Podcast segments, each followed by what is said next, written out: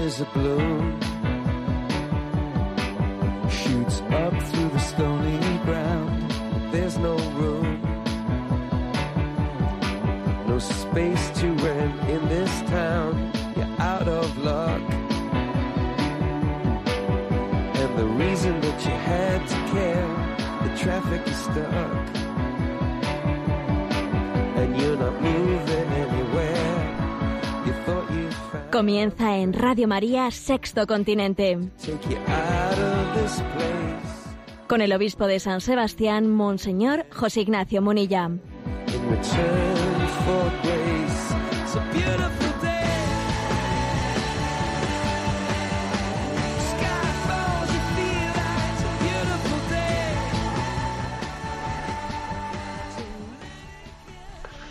Un cordial saludo a todos los oyentes de Radio María. Un día más, con la gracia del Señor, nos disponemos a realizar este programa llamado Sexto Continente, que lunes y viernes realizamos aquí en directo en Radio María España de 8 a 9 de la mañana, en la hora peninsular, una hora antes en las Islas Canarias.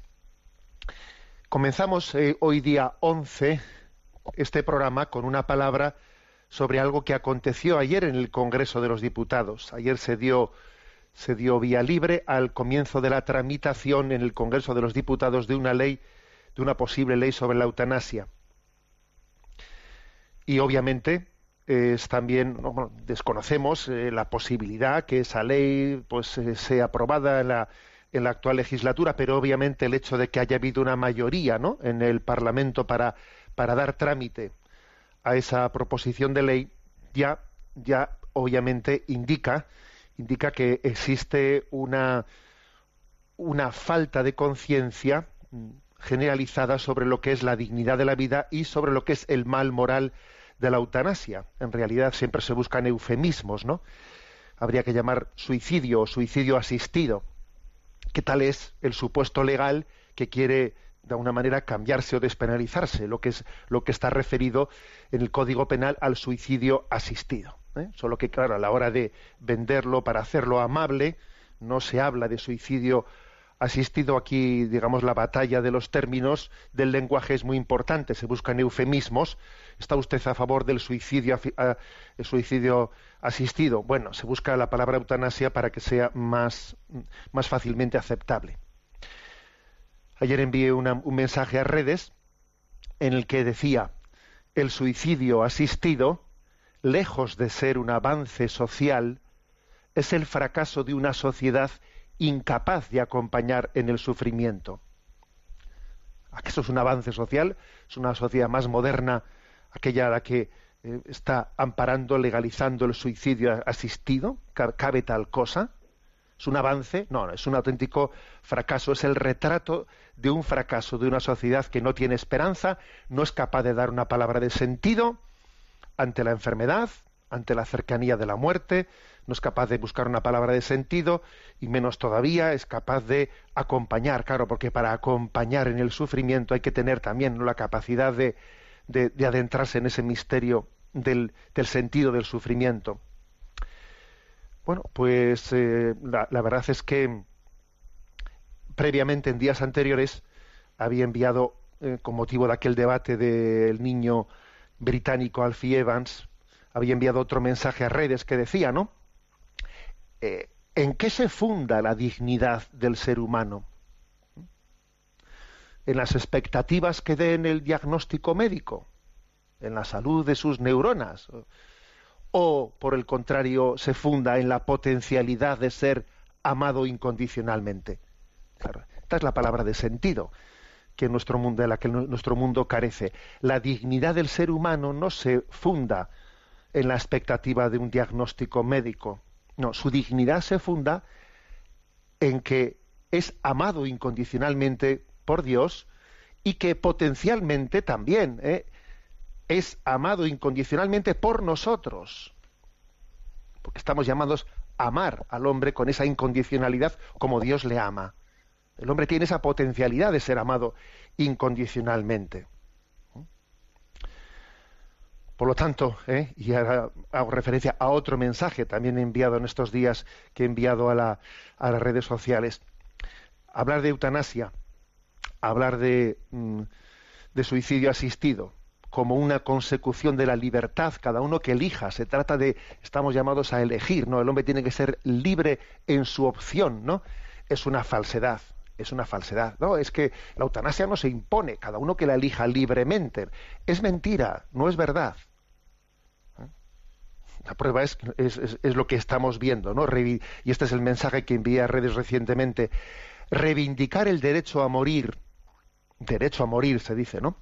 sin haber ni tan siquiera reconocido el derecho a vivir, que es obvio que no se ha reconocido, ahí está el aborto, nos encamina hacia el caso Al Alfie Evans, es decir, nos encamina hacia la eutanasia impuesta.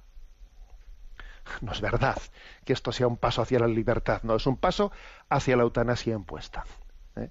Se reivindica el derecho a morir cuando ni siquiera se ha reconocido el derecho a vivir. ¿eh? y, por si alguno tuviese alguna duda, Ahí tenemos el caso de Alfie Evans, en el que ha quedado patente que este, esta concepción totalitarista del Estado se siente con el derecho, se siente con la autoridad, se siente con el poder de decidir cuando alguien tiene que morir, por encima de, la, de su decisión personal, por encima de la patria potestad de, de los padres, por encima de la palabra de la familia. No, es el Estado totalitario el que decide eh, la vida decide cuando la vida es digna o cuando la vida no es digna. Y cuando entiende que esa vida pues no no tiene viabilidad de acuerdo con sus parámetros decide acabar con ella. Entonces la eutanasia es una es un paso hacia, la libertad creo que esta palabra esta palabra es absolutamente necesaria en este momento el cristianismo se presenta ante la sociedad en este momento como aquel que es capaz de dar una palabra de sentido de sentido en el momento de la enfermedad. Incluso en, un momento en el que alguien pues, pueda haber recibido un diagnóstico médico eh, irreversible, ¿no? con una perspectiva de fallecimiento, pero su, pero su dignidad no ha terminado y por lo tanto tendrá que ser acompañado por la sociedad con, con toda una serie de cuidados paliativos, con la capacidad de dar una palabra de sentido, con, la, con, la, con, el, con el gran reto que tenemos de manifestar que nos queremos incondicionalmente, que somos amados, somos amables incondicionalmente, más allá de nuestra salud. El hombre, su dignidad está por encima de la salud de su cuerpo. Qué gran mensaje tiene el cristianismo para transmitir al mundo una palabra de sentido donde, donde el, mundo no es capaz de, dar una solución, ¿no? El mundo se debate en esta especie de eh, pinza de la desesperanza, una pinza de la desesperanza que por un lado tiene al aborto y por otro lado tiene a la eutanasia. Es una pinza de la desesperanza cuando el hombre no sabe de dónde viene y a dónde va, entonces queda atrapado entre el aborto y la eutanasia, porque le falta el sentido de la vida. El hombre es, eh, es fruto del amor y su destino es el, es el amor y la vocación actual es el amor. Si perdemos esa perspectiva, entonces suicidio, señores, suicidio asistido, qué gran palabra tenemos para transmitir al mundo, para decir que esto no es así, que hay esperanza, que la vida, que la vida que tenemos es un signo de un amor incondicional. Por lo tanto, en un día como hoy, cuando ayer se aprobó esa proposición, esa tramitación de esa proposición en el, en el Congreso de los Diputados, reafirmamos el valor inviolable de la vida y reafirmamos la dignidad del ser humano. Sexto Continente es un programa que tiene también la característica de, interactuar con vosotros a través de una cuenta de Twitter y de Instagram, arroba obispo Munilla, a través de un muro de Facebook que lleva mi nombre personal de José Ignacio Munilla, a través de una página multimedia en la que tenéis todo enlazado en ticonfio.org y también deciros que los programas anteriores los podéis encontrar en el, bien sea en el podcast de Radio María o bien sea también en el canal de iVox que lleva como nombre Sexto Continente. Y hay una cuenta, hay un, email, una, cuenta de correo electrónico, sextocontinente arroba radiomaria.es al que podéis hacer llegar pues vuestras preguntas, aportaciones, etcétera, para este pues para, para participar en este programa. Y precisamente hoy, precisamente hoy que tenemos bastantes hay mm, preguntas un poco en la recámara, vamos a dedicarle más, más espacio, más tiempo a ir respondiendo a las preguntas que los oyentes nos han dirigido a ese correo, sextocontinente arroba radiomaria.es. Tenemos a Mónica en, el, eh, en, el, en, el, en, la emisora y nos va a ir presentando. Muy buenos días, Mónica. Muy buenos días, monseñor. Adelante con las preguntas seleccionadas. Pues comenzamos nuestro recorrido en Perú porque escribe un oyente y dice, tengo el honor de dirigirme a usted porque sé que me dará la respuesta adecuada ante una pregunta que me ha hecho un colega protestante. Mi nombre es Dina Solís. Soy tecnólogo médico del Instituto Nacional Salud del Niño en Perú. La pregunta es, ¿por qué se dice que todos somos hijos de Dios? ¿No es acaso el bautismo lo que nos hace hijos de Dios? Por tanto, ¿los no bautizados son también hijos de Dios o criaturas de Dios? De antemano le agradezco su respuesta. Bueno, vamos a ver. Eh, es una pregunta que tiene, eh, que tiene su necesidad de matización. Eh, no, es una respuesta sencilla.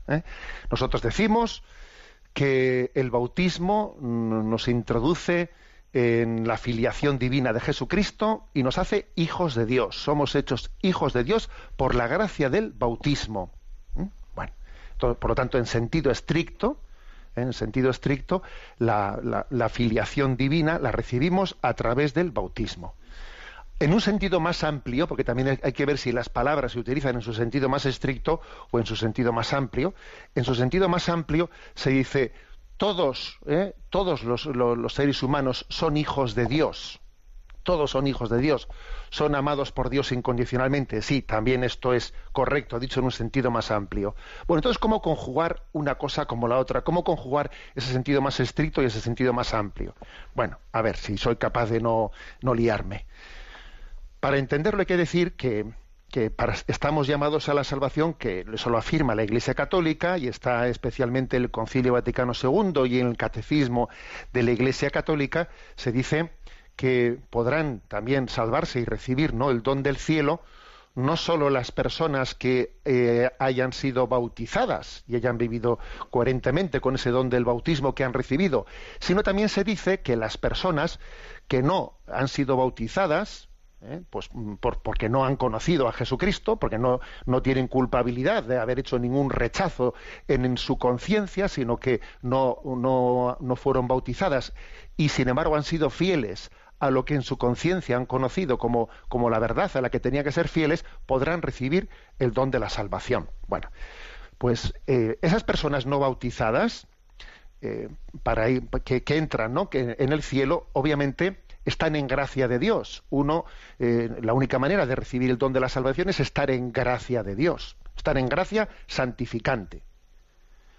Lo que pasa es que esa gracia santificante la han recibido no por un medio del sacramento del bautismo, la han recibido por un medio extrasacramental, ¿no? Porque también el Espíritu Santo actúa no solo a través de los sacramentos, que es el medio ordinario. El Espíritu Santo también actúa más allá ¿eh? de los sacramentos. Entonces, esas personas que han recibido sin estar bautizadas la gracia santificante, que viven en gracia, es una gracia en Cristo, porque no existe más que una gracia, que es la gracia en Cristo, no hay dos gracias, la, gracia cristiana y la gracia no cristiana, no, gracia hay una, que es la gracia en Cristo.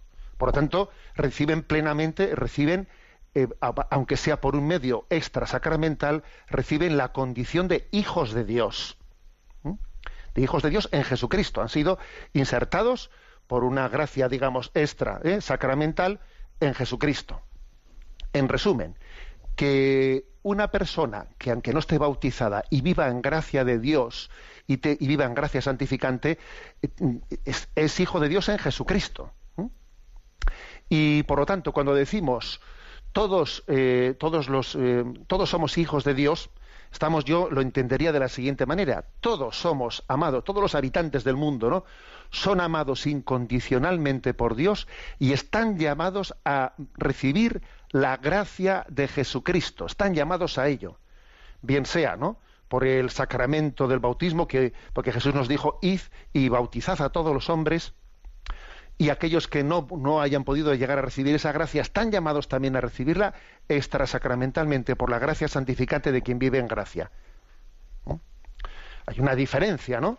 Y es que los que estamos bautizados, incluso aunque no estemos en gracia de Dios, aunque estemos en pecado, vivimos una, una, paradoja y es que somos hijos de Dios porque uno es hijo de Dios, lo dijo el Papa hace ayer antes de ayer en una de sus catequesis, uno es uno, uno cuando se bautiza recibe un sello que es indeleble, que, que, que, permanece en ti, aunque incluso estés en pecado, ¿no? Eres hijo de Dios y tienes esa paradoja de ser hijo de Dios y estar en pecado. Sin embargo, aquel que, que no ha sido, ¿no? Aquel que no ha sido bautizado, que no está en gracia de Dios, ¿eh?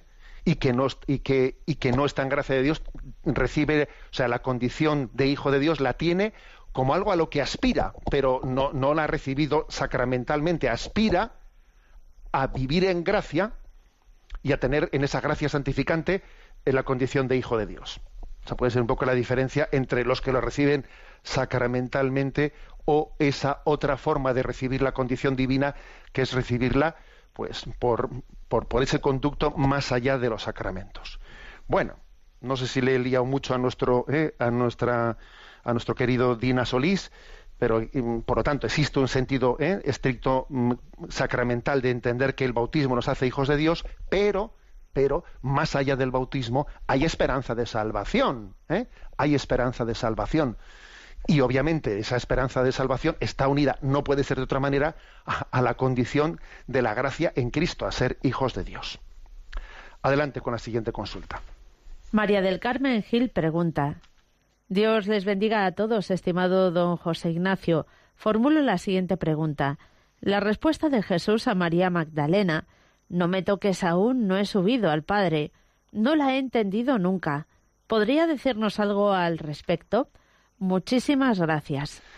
Bueno, se refiere, eh, María del Carmen, se refiere a ese pasaje del Evangelio en el que Jesús resucitado se encuentra con María Magdalena. María Magdalena, eh, pues con ese amor que tiene a Jesucristo, se, se acerca a él, le, abraza, y entonces Jesús dice unas, una, una, unas palabras misteriosas, ¿no? En latín es noli me tangere, dice, no, no me toques, que todavía no he subido al, al Padre.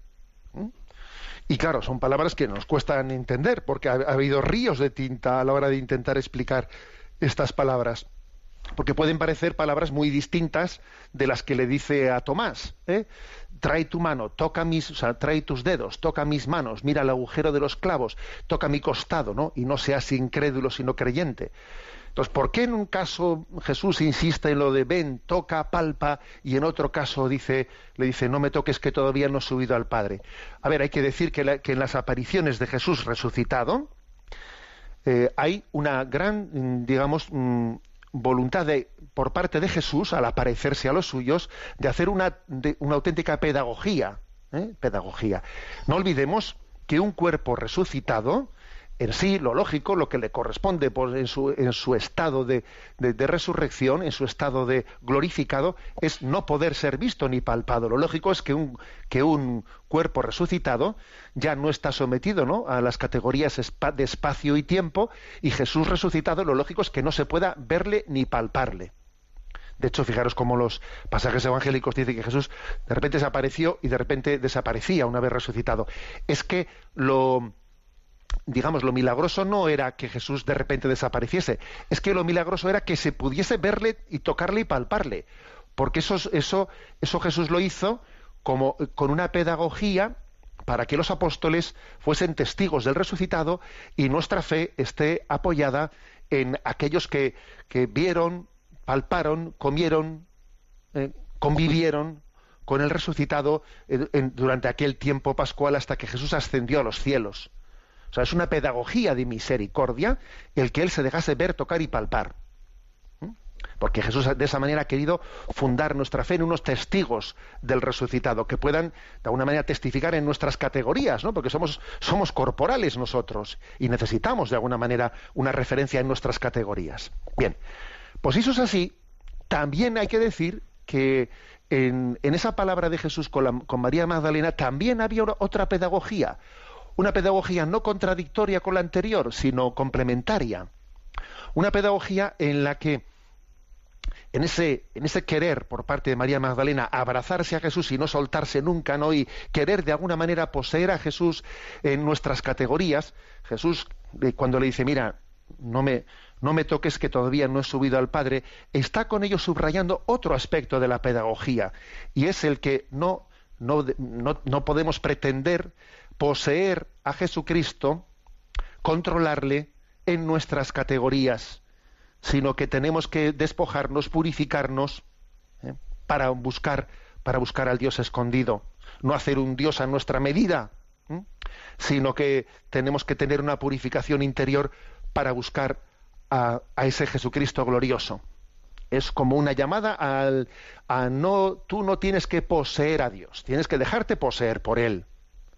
No ser tú el que lo domestiques a tu manera, no, deja que sea Dios el que, el que lleve adelante su obra en ti, el que, el que tenga la iniciativa y el que adecue lo que tenga que adecuar en ti para que tú te, para que tú sigas al Dios verdadero. Es otra pedagogía importante. Porque nosotros tenemos siempre la tendencia a seguir a Dios a nuestra manera, según nuestros criterios, ¿eh? Eh, etcétera. Bueno, pues si os parece, antes de continuar vamos a tener un pequeño descanso musical.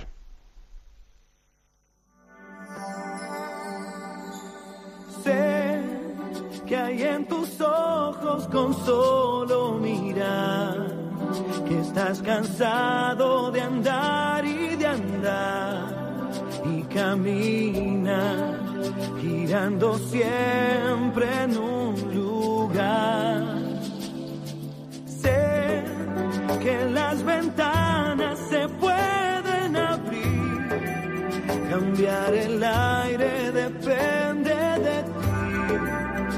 Te ayudará, vale la pena una vez más.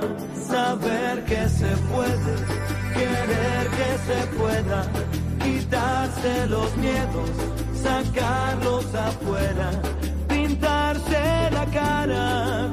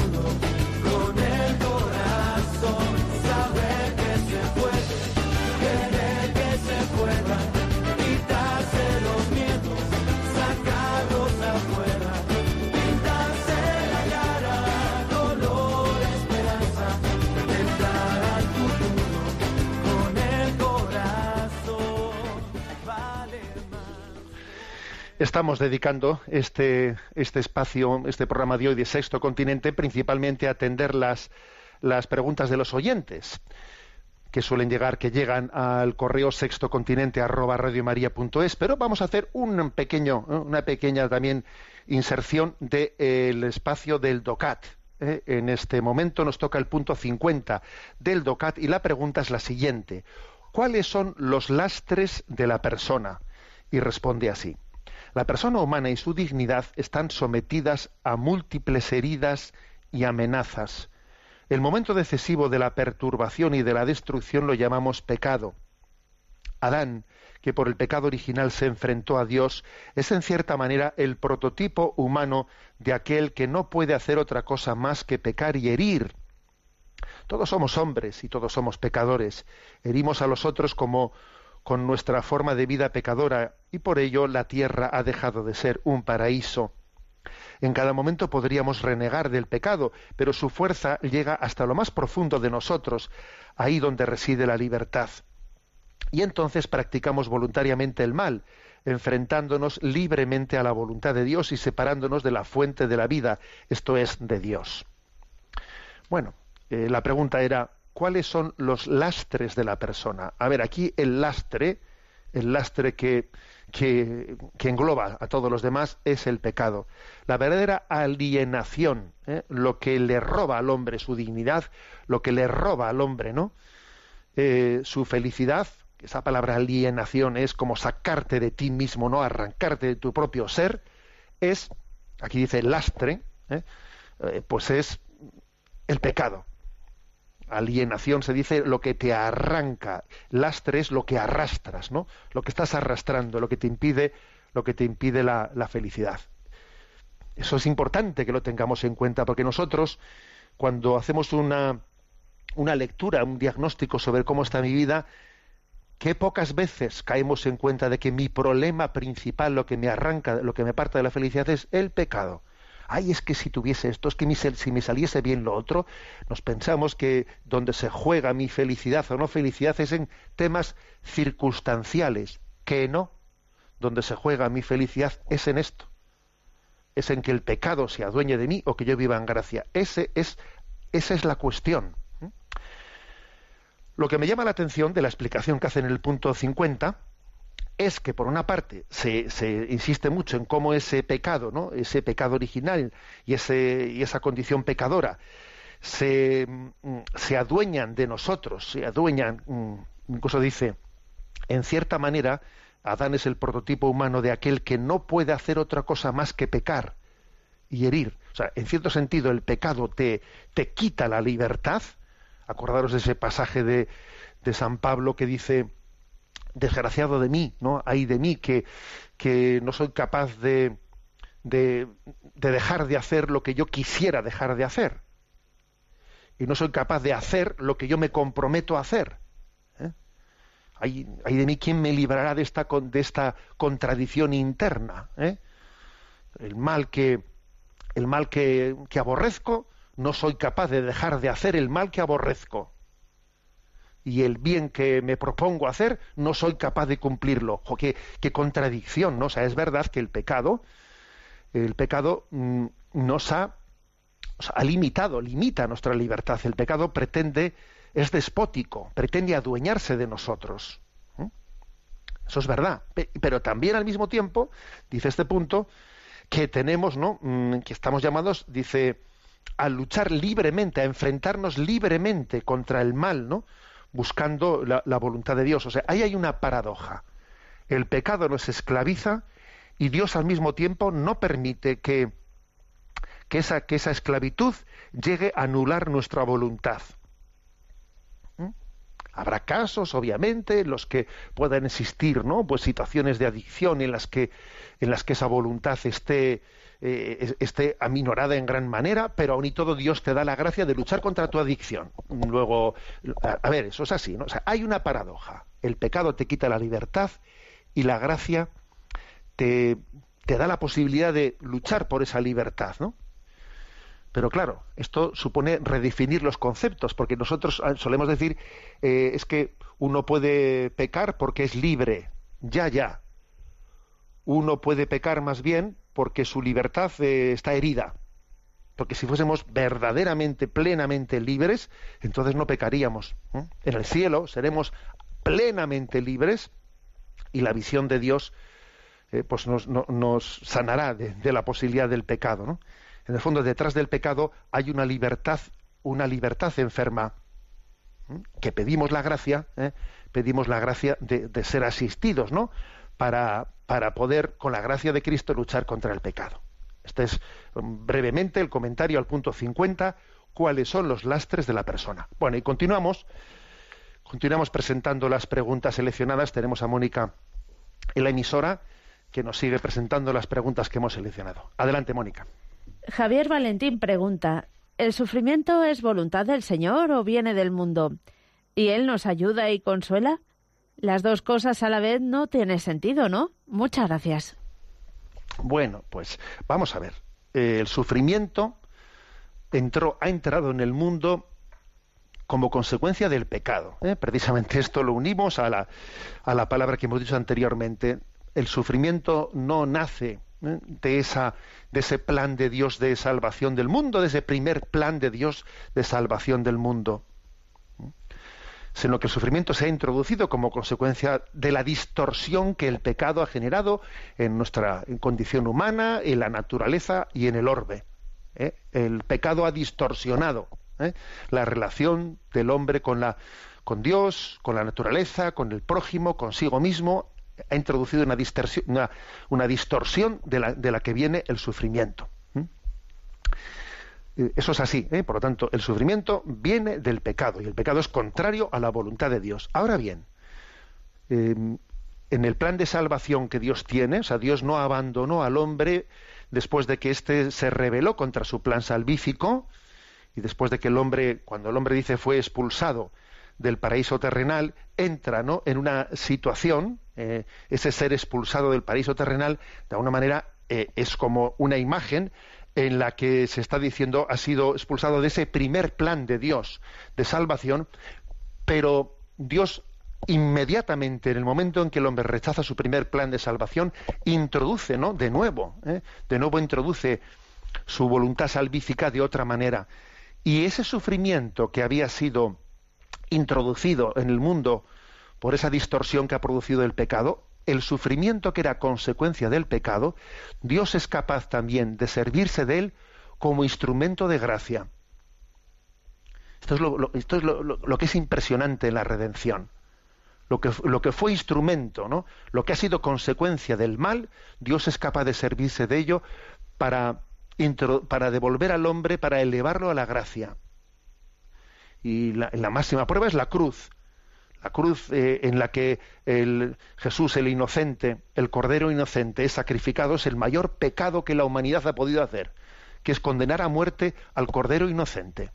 Bueno, pues ese que es la expresión del máximo pecado, la cruz, es tomada por Dios como el instrumento de salvación del mundo. Luego hay que decir ¿eh? que, que desde aquí se habla de la voluntad positiva y la voluntad permisiva. Dios no tiene Dios nunca puede decirse que, de una, que Él quiere directamente el sufrimiento del hombre en su voluntad positiva. Pero, sin embargo, Dios ha permitido eh, el, el, mal, ha permitido el sufrimiento, ha permitido la cruz, sabiendo que de ella también en su poder infinito y misericordioso es capaz de convertir ese sufrimiento en instrumento de purificación, de santificación del hombre, para abrirnos a la gracia. Entonces hay que decir, Dios me ha mandado un cáncer. No es correcto hablar en esos términos. Ahora bien, Dios ha permitido ¿eh? que, ese, que ese daño, ese sufrimiento, ese, ese daño, ese mal introducido ¿eh? como consecuencia del pecado, de la distorsión que el pecado ha hecho a la humanidad, sea también el escenario, el escenario en el que Dios me va a dar la gracia para la santificación. Abrazando la cruz, abrazando la cruz, el hombre se introduce ¿eh? en ese camino de salvación. Por eso cuando dice Javier en su pregunta, las dos cosas a la vez no tienen sentido, ¿no? Sí, están integradas, están integradas en esa propia historia de Jesucristo que es, que es también la nuestra. Adelante, Mónica, con la siguiente pregunta. Un presbítero comparte lo siguiente. Soy un sacerdote que le sigue la pista desde que usted comenzó con el comentario del Catecismo de la Iglesia Católica en Radio María. Le admiro por la valentía y libertad con la que se dirige a los radioyentes. Le aseguro que lo único que me mueve a escribirle es saber su parecer y realizar al mismo tiempo una llamada a la responsabilidad para todas aquellas personas que tienen la suerte de contar con al menos un sacerdote en su pueblo. Llevo casi veinte años de sacerdote y cinco debatiéndome entre la secularización o no. Existe un motivo que resume las heridas que supuran en mi alma, el constante castigo que los fieles me han infringido con el látigo de la indiferencia y su desprecio durante todo mi bagaje como presbítero. Un mal que sufrimos no pocos curas, aunque bien es cierto que nuestro Señor ya nos avisó a quienes pretendíamos seguirle. Aun así, creo que la situación de apatía y descrédito que padecemos los sacerdotes por quienes se consideran creyentes es mucho peor que si tuviésemos un enemigo visible desde fuera de la Iglesia. Desde que comencé como sacerdote he vivido gozosas experiencias y no me arrepiento de haberle dicho sí al Señor en su momento, pero me he dado cuenta que posiblemente ese arrojo de juventud adolecía de realismo para afrontar las durísimas pruebas a las que tiene que hacer frente cualquier sacerdote a día de hoy. Monseñor, a los curas no se les quiere. Es más, hasta incluso se les odia por los que hipotéticamente forman parte del pueblo de Dios. Sin ánimo de caer en el tremendismo, le resumo, grosso modo, lo que estoy seguro usted ya sabe. Primero, de forma sistemática, hermandades y cofradías intentan secuestrar la fe para convertirla en algo cultural, o incluso ni en eso tan siquiera. Propuestas de formación o la invitación a participar de los sacramentos se desestima en favor de un protagonismo humano más propio de la vida política que de una asociación pública de fieles. Segundo, las primeras comuniones, sin entrar en bodas o bautizos, se han convertido en un acto social en el que los curas estamos expuestos a cualquier embestida de los padres si nos negamos a ser cómplices del show religioso que desean para sus pequeños. Tercero, el descaro de las personas mayores, quienes se han contaminado de la mala educación ambiental. Ni se imagina la desvergüenza con la que grupos de jubilados se atrincheran en las parroquias, manejando a su antojo las cuentas parroquiales y sin dejar que la gente joven participe de la vida parroquial, porque temen perder su estatus social. En una ocasión, al intentar cambiar esta situación en una parroquia, personas que podían ser mis abuelos orquestaron una campaña de descrédito en el pueblo, obligándome a pedirle al obispo mi traslado por la insufrible presión. Todo ello aderezado con el progresivo aumento de cargas pastorales que asumimos los sacerdotes ante la falta de vocaciones en nuestro país. Es decir, más obligaciones con menor número de curas, es comprensible que los obispos también se encuentren desbordados y adopten por imposición del momento las decisiones que toman. Pero honestamente, Monseñor, los prelados españoles no se han planteado una campaña de concienciación para con los fieles sobre la responsabilidad que estos tienen en el cuidado de sus sacerdotes? O mejor aún, ¿por qué no realizar una reestructuración de las diócesis dejando asistencia de sacerdotes en aquellos lugares donde realmente tienen ganas y sed de Dios. Mantener una estructura de años pasados en las circunstancias actuales puede cobrarse muchas vocaciones por agotamiento psíquico y espiritual. Muchas gracias por su paciencia y más agradecido todavía si responde a este drama en Radio María. Dios le asista. Bueno, la verdad es que ya sé que es una pregunta bastante más larga de lo, de lo habitual, Ayer era San Juan de Ávila, ¿eh? el santo patrono de los sacerdotes eh, de España, y me parecía, pues me ha parecido oportuno darle, darle cabida en la, eh, pues en la, en el programa de hoy, porque además sé que el que mm, respondamos a esto va a hacer que muchas muchas personas tomen conciencia de que hay que orar por los sacerdotes, que la vida de un sacerdote no es nada fácil, no es nada fácil, que ser sacerdote en un contexto social en el que a veces no se aprecia, no se aprecia lo que es el sacerdocio, pues, pues es una gran prueba, ¿eh? una gran prueba de fidelidad y sé que muchos van a orar con más intensidad y sé que también algunos se replantearán de qué manera yo debo de tener mi relación con mi sacerdote, igual debo de valorar más, cuando yo he visto que un sacerdote se ha desahogado y nos ha dicho todo esto. ¿eh? Es una llamada de atención. Ahora bien, vamos a ver yo también creo que, a este sacerdote me toca darle una palabra, una palabra de decir, mira, cuidado que es obvio que está siendo tentado, es obvio. Y a veces las tentaciones hacia uno mismo uno no las percibe, es capaz de ver eh, como, el prójimo está siendo tentado y él mismo no percibe las que está la tentación que está recibiendo. La prueba que esto que expresas es una tentación es que, es que incluso esté llevando, ¿no? Después de 20 años de sacerdocio, en esa especie de, de desazón, hasta llevas eh, planteándote la hipótesis de abandonar el sacerdocio y la secularización. Más claro, agua, que aquí se ven, se ve mm, eh, la pezuñita del tentador. Es obvio eh, que se ve la pezuñita del tentador basándose en supuestos argumentos de tipo espiritual, sí, sí, pero a ver, no nos equivoquemos. Esto es una tentación. Es una tentación. Yo en primer lugar te diría, no, examínate interiormente, no será verdad, no, no, no tendrás también tú la tendencia a, a observar, a fijarte, a quedarte especialmente, ¿no? con los aspectos negativos de la vida y tienes una dificultad de valorar y de gozar con, todos esos regalos que también Dios nos da a veces en el sacerdocio? A veces una de las tentaciones que solemos tener es que lo negativo nos impacte mucho más que lo positivo, que guardes mucho más memoria de los pasajes duros que de los regalos que Dios te ha dado. ¿Acaso en la vida de un sacerdote, en tu vida, en la nuestra, en la mía, no ha habido también regalos de Dios? Eh, cuando has absuelto de sus pecados a un, a un penitente, ¿no, has, ¿no te has sentido conmovido de ver que tú puedes ser instrumento de Jesucristo para liberar a un alma de la esclavitud?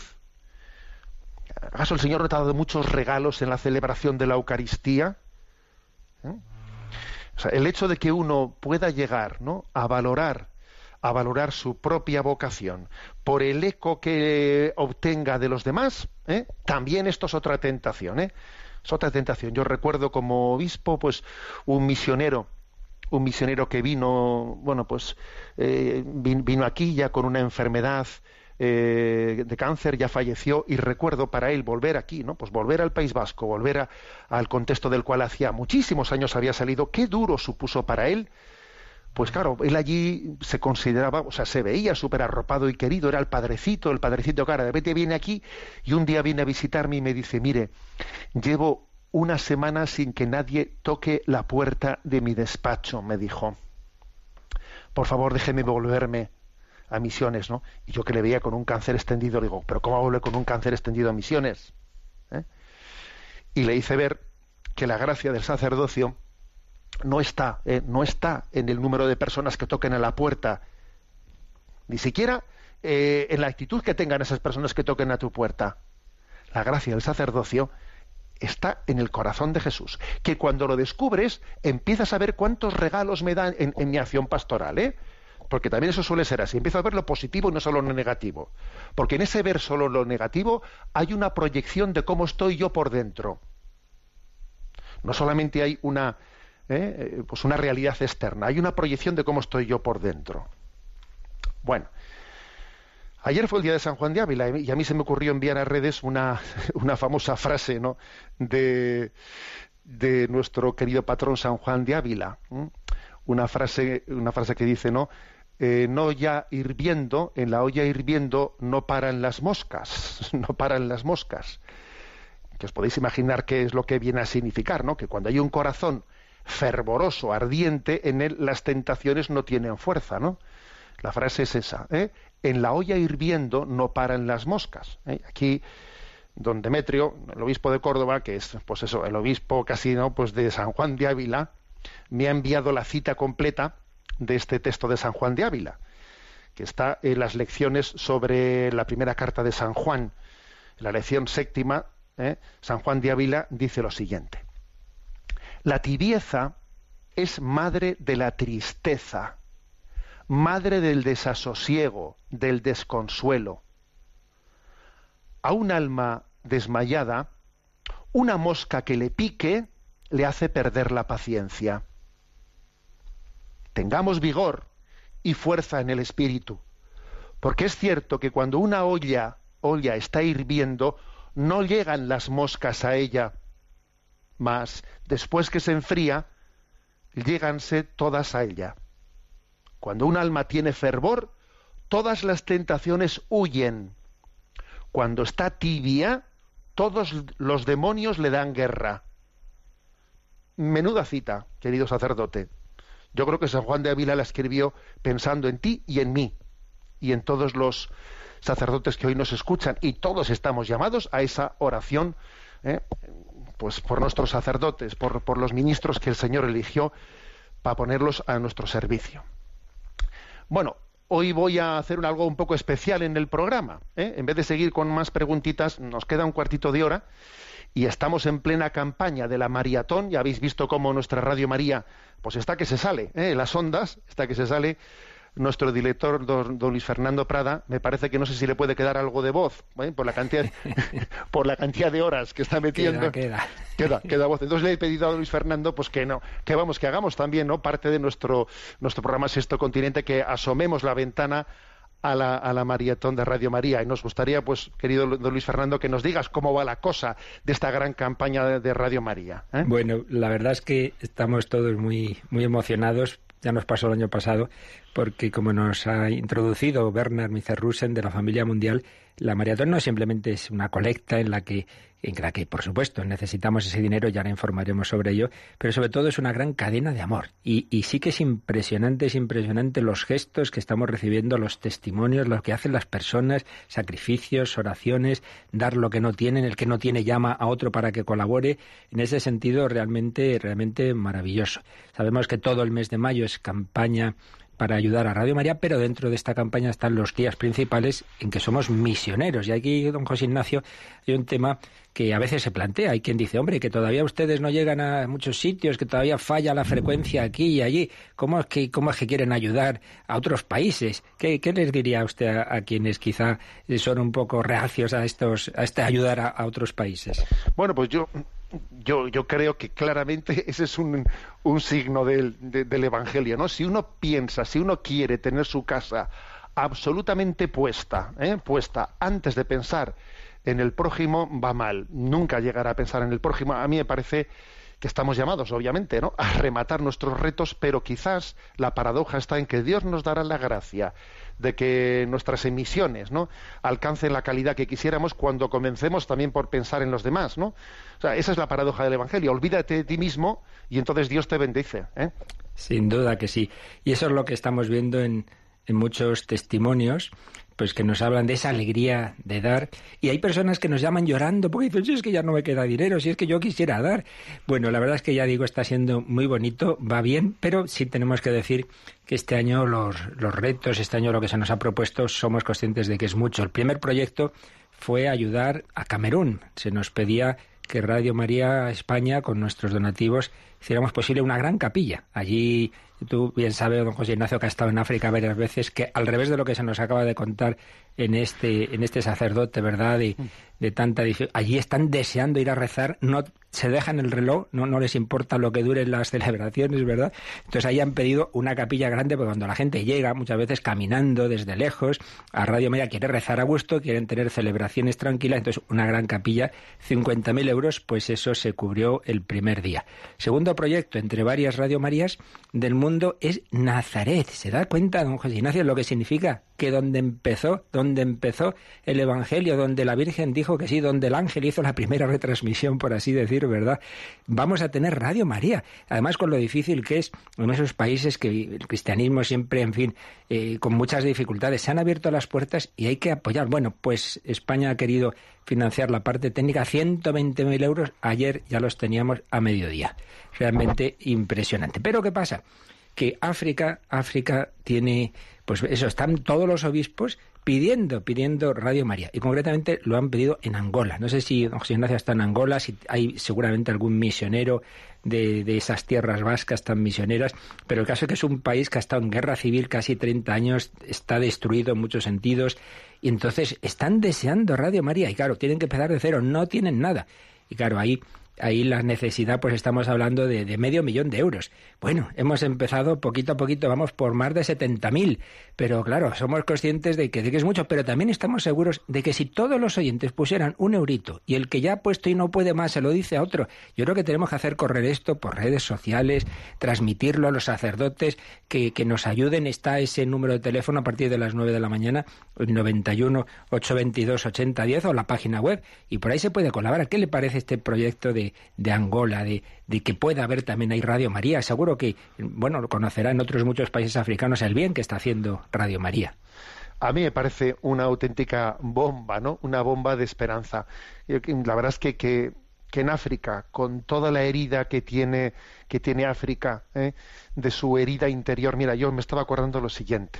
Cuando estuve en Ruanda, me contaron cómo había acontecido, fue la radio, por desgracia, fue la auténtica mecha de, de- de aquel genocidio de Sí, Ruanda entre. Hutus y Tutsi. Fue la radio. Una radio había así, asesina, sí. Había una radio que empezó a difundir el odio, el odio, y la nación se, se mató entre Hutu- Hutus y Tutsis, ¿verdad? Bueno, fíjate, fíjate, ese mismo instrumento que desangró, eh, que desangró a una nación, eh, po- por, ese mismo instrumento puede entrar en África la sanación de sus peligros tribales, de sus peligros de enfrentamientos entre tribus y unos y otros. La verdad es que una radio que aúne una madre bajo cuyo manto los hijos se sientan hermanados es la solución de África.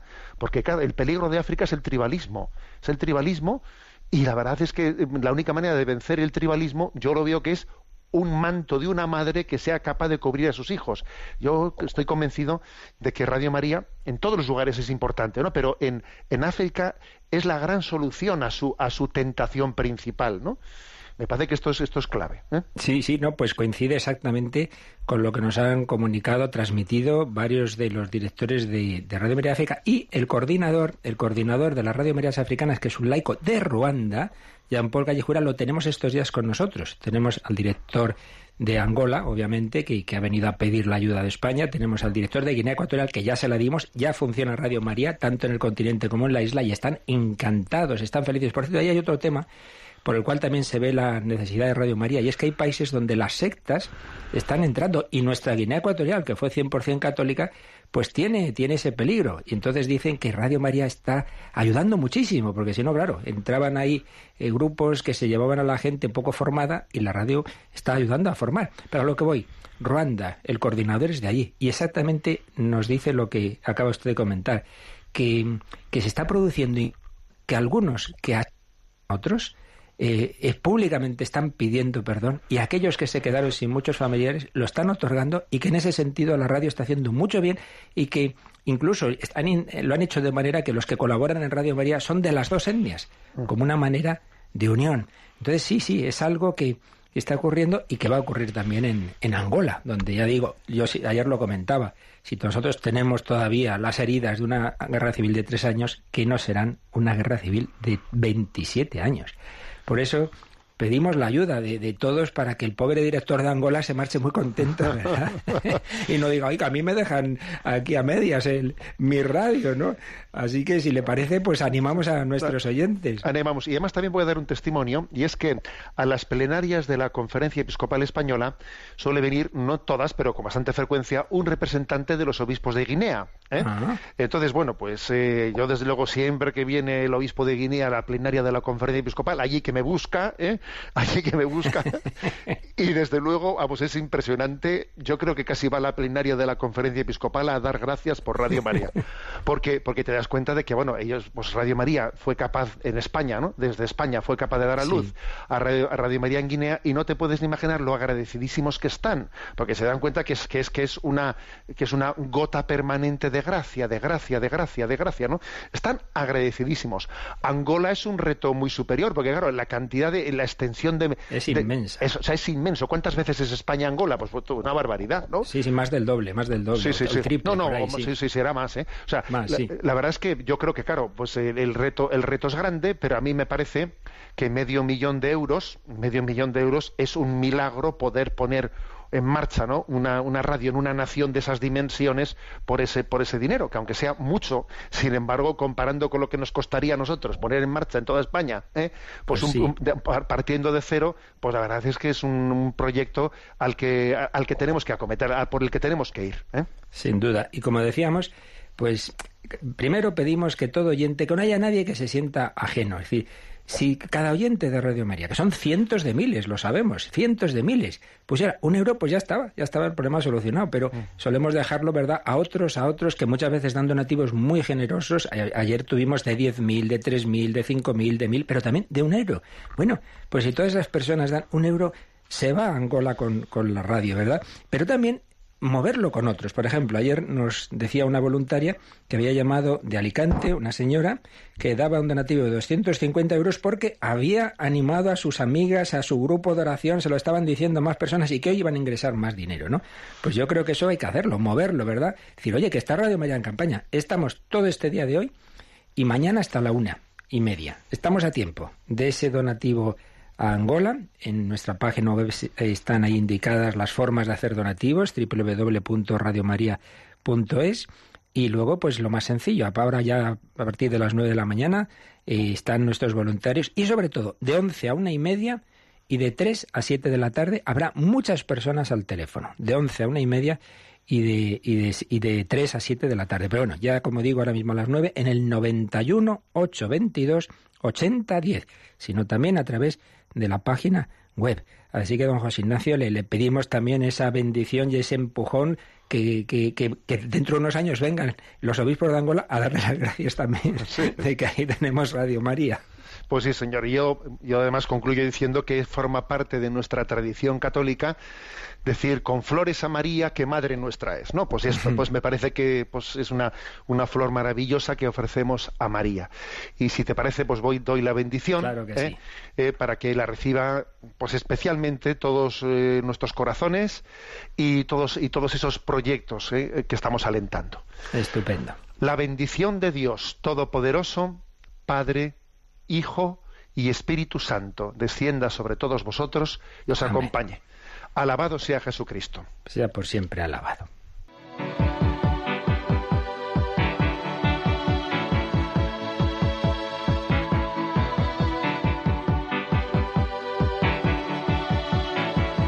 The heart is a balloon,